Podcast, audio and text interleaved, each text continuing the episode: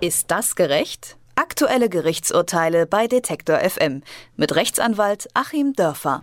Der Mindestlohn ist eigentlich eine gute Sache. Vorbei die Zeiten, als Friseure für vier bis fünf Euro die Stunde gearbeitet haben, denn seit Anfang 2015 gilt in Deutschland das Mindestlohngesetz. Schon vorher hat es aber Kritik von den Gewerkschaften gegeben, weil das Gesetz angeblich zu viele Schlupflöcher lasse. Ein Beispiel für einen Schlupflochnutzer ist eine städtische Firma in Brandenburg. Dort zum Beispiel liegt der reine Stundenlohn unter 8,50 Euro und erst wenn Urlaubs- und Weihnachtsgeld draufgerechnet werden, erreichen die Angestellten die 8,50 Euro gesetzlichen Mindestlohn. Das Bundes Bundesarbeitsgericht hat dazu geurteilt und sagt, ja, das Urlaubs- und Weihnachtsgeld darf auf den Mindestlohn angerechnet werden. Aber ist das auch gerecht? Darüber sprechen wir mit unserem Rechtsexperten Achim Dörfer. Guten Tag, Herr Dörfer. Guten Tag nach Leipzig. Wenn ich das Urteil richtig verstehe, dann verdienen die Angestellten aus diesem Fall pro Stunde ja schon weniger als den gesetzlichen Mindestlohn, oder? Wenn man das jetzt draufgerechnete Urlaubs- und Weihnachtsgeld rausrechnet, dann verdienen die weniger. Es scheint so zu sein, dass sie eben jetzt genau auf die 8,50 Euro kommen, wenn man die Rechtsprechung des Bundesarbeitsgerichts anwendet. Es war in dem Fall so, dass die Verträge dann auch geändert wurden. Das heißt, früher haben die Leute eindeutig unterhalb des Mindestlohns verdient und haben dann aber zusätzlich zweimal im Jahr, wie das so üblich ist, eben Urlaubs- und Weihnachtsgeld bekommen. Und dann hat man sich gesagt, okay, bevor wir jetzt den reinen Stundenlohn erhöhen, zahlen wir ja im Jahresdurchschnitt schon insgesamt 8,50 Euro oder eben etwas mehr. Dann ändern wir jetzt die Arbeitsverträge und brechen diese Zahlungen, die zweimal im Jahr nur passieren, eben zwölftelmäßig auf die ganzen Monate runter und zahlen das einfach zusammen mit dem üblichen Lohn aus und wir kommen über 8,50 Euro.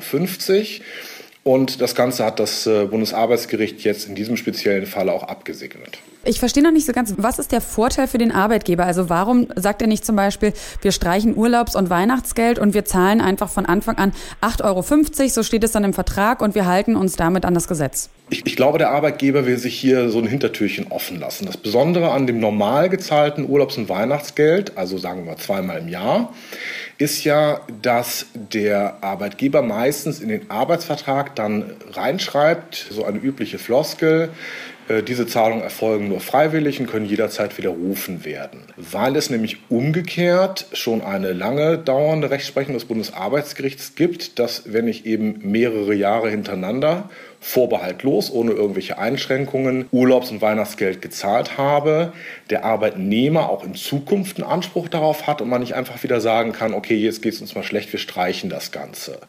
Also die Spielerei mit dem Urlaubs- und Weihnachtsgeld war eben, dass eine gewisse Flexibilität erzeugt wurde für den Arbeitgeber und der Arbeitgeber eben sagen konnte, okay, das ist eine reine Sonderleistung, die ich freiwillig gewähre und wenn es dem Betrieb eben etwas schlechter äh, geht, möchte ich die wieder wegnehmen. Und ich habe mir tatsächlich auch genau die Frage gestellt, die Sie mir eben auch gestellt haben. Ähm, wieso nennt man das jetzt noch so?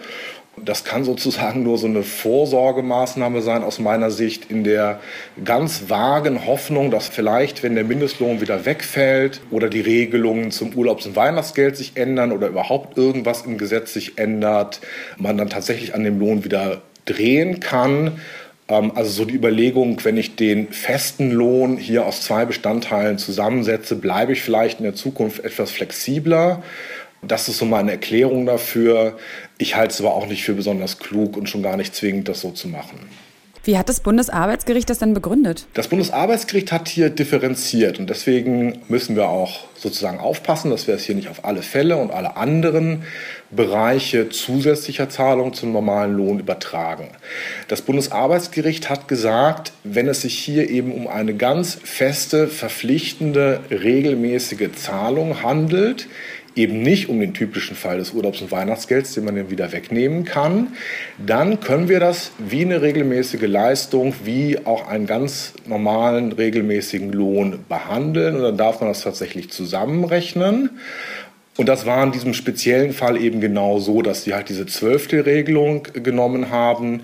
Umgekehrt gesagt, und das ist dann eben auch letztlich indirekt festgestellt durchs Bundesarbeitsgericht, wenn das so läuft, wie ich es beschrieben habe, wie es sonst üblich ist.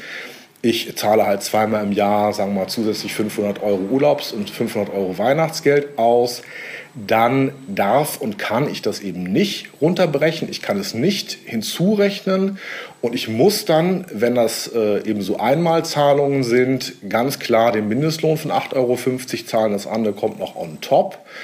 Also wirklich nur in diesem Ausnahmefalle, wo das Ganze dann normal mit dem Lohn mitgezahlt wird und eigentlich ja nur zwei verschiedene Namen für dieselbe Lohnzahlung bestehen.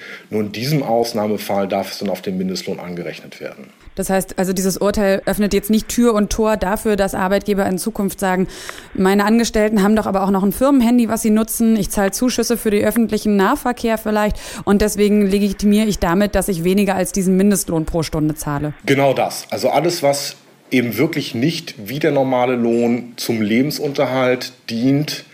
Man muss ja auch mal den Gesetzeszweck des Mindestlohns sehen. Ähm, das war ja zu sagen, okay, es muss am Ende des Monats so viel rauskommen, dass man davon leben kann.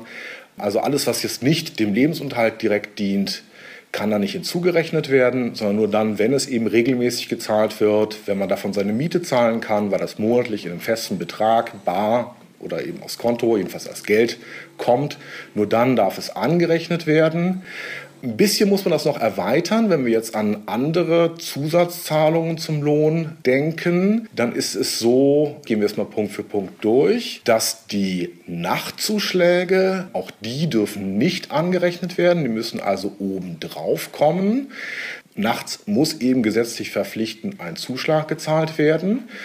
Bei den Sonntags- und Feiertagszuschlägen hat das Bundesarbeitsgericht äh, nämlich schon im Jahr 2005 gesagt, das sind keine verpflichtenden Zahlungen. Ich muss also, wenn meine Arbeitnehmer sonntags oder feiertags arbeiten, denen nicht mehr zahlen. Ich kann den ganz normalen Grundlohn zahlen. Und auch hier, möglicherweise muss das im Detail noch geklärt werden, aber gibt es schon die Tendenz zu sagen, okay, auch wenn das regelmäßig erfolgt, weil meinetwegen irgendwie in der Gastronomie eben regelmäßig sonntags gearbeitet wird, auch da ist es dann eher so, dass man das Ganze dann anrechnen kann auf die 8,50 Euro. Nochmal zusammengefasst, eindeutig Obendrauf kommen die typischen Einmalzahlungen im Sommer 500 Euro, im Winter 500 Euro. Da kriege ich 850 Euro und das zusätzlich. Und obendrauf kommen auch die Nachtzuschläge. Auch da kriege ich 8,50 Euro und obendrauf die Nachtzuschläge. Alles andere an Geldzahlungen kann man runterbrechen und die Sachleistungen, die Sie nun anfragten, auch das kriege ich obendrauf. Und perspektivisch glauben Sie, dass es dahin gehen wird, dass Schlupflöcher in dieser ganzen Mindestlohngeschichte weiterhin, dass die gestopft werden? Oder glauben Sie, das wird noch eine ganze Weile so weitergehen, dass Unternehmen natürlich, weil sie betriebswirtschaftlich naja, dass sie so aus betriebswirtschaftlicher Motivation heraus immer eine Möglichkeit finden werden, ihren Angestellten weniger Lohn zu zahlen oder so wenig Lohn wie möglich zu zahlen? Ja, das wird sicherlich noch eine Zeit lang so weitergehen. Wir können es ja nicht absehen, ähm, was es da noch an kreativen Ideen gibt. Wenn Sie oder ich das wüssten, könnten wir es wahrscheinlich teuer verkaufen, wenn wir dazu bereit sind. Aber das ist vom Gesetzgeber sozusagen auch hingenommen. Denn auch dieser Punkt, dass das Bundesarbeitsgericht nun diese Frage klären musste, die ja eigentlich von vornherein äh, offen im Raume stand, zeigt ja, der Gesetzgeber hat da nur die Grundzüge geregelt und er überlässt es dann den Gerichten, äh, die Lücken, die vielleicht im Gesetz sich auftun, zu schließen. Das ist ja auch so die klassische Aufgabe der Gerichte im Rechtsstaat. Die können das dann in diesem speziellen Fall auch besser, weil sie halt den Einzelfall wirklich vor Augen haben und nicht in dem fensterlosen äh, Raum mit Umweltschutzpapieren in irgendeinem Ministerium sitzen, sondern eben wirklich den Leuten gegenüberstehen, die diesen Arbeitsvertrag geschlossen haben. Die Gerichte sollen also im Einzelfall dann entscheiden, was dann in diesen Abgrenzungsfällen gerecht ist. Natürlich kann man damit rechnen, es äh, ist im Arbeitsrecht so wie auch überall. Da gibt es immer kreative Unternehmensjuristen, kreative Anwälte, dass denen vielleicht noch das eine oder andere einfällt weil es eben diesen typischen und auch völlig legitimen Interessengegensatz gibt. Die Arbeitgeber möchten eben möglichst viel Flexibilität, möglichst viel Arbeit für möglichst wenig Geld haben und die Arbeitnehmer möchten eben eine möglichst große Planungssicherheit und möglichst viel Geld für möglichst wenig Arbeit haben. Und dieses ewige Ringen im Arbeitsrecht wird natürlich mit dem Mindestlohn auch weitergehen. Sagt unser Rechtsexperte Achim Dörfer. Mit ihm habe ich über das Urteil vom Bundesarbeitsgericht zum Mindestlohngesetz geredet. Vielen Dank, Herr Dörfer. Ich danke Ihnen. Ist das gerecht? Aktuelle Gerichtsurteile bei Detektor FM mit Rechtsanwalt Achim Dörfer.